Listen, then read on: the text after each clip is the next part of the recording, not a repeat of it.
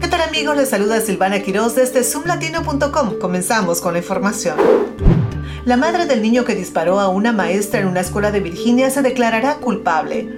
Deja Taylor enfrenta nuevos cargos federales por posesión de drogas y declaraciones falsas relacionadas con la compra de armas. Y también de acuerdo con la fiscalía, esto sería para evitar un juicio. El niño, por su parte, no enfrentará cargos. También se presentó una demanda de 40 millones de dólares contra las escuelas por no actuar ante la situación. El Estado también presentó cargos por negligencia infantil. Taylor se declarará culpable esta semana.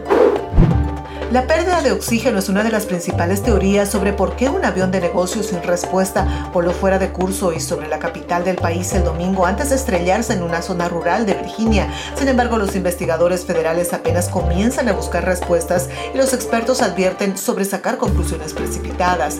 El Cessna despegó de Elizabethton, en Tennessee, con destino al aeropuerto de MacArthur, en Long Island. Una vez sobre Long Island, inexplicablemente dio la vuelta y se dirigió hacia el sur, volando directamente sobre el Washington, D.C., antes de estrellarse en Virginia, matando al piloto y a tres pasajeros.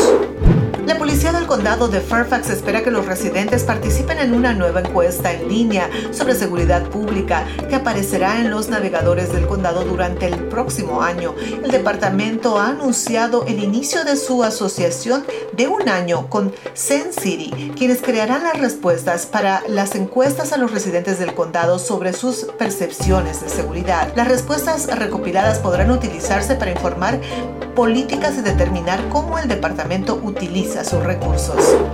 Les saludó Silvana Quiroz desde los estudios de zoomlatino.com. Los dejo en sintonía de Radio Éxito 24.com. Hasta la próxima.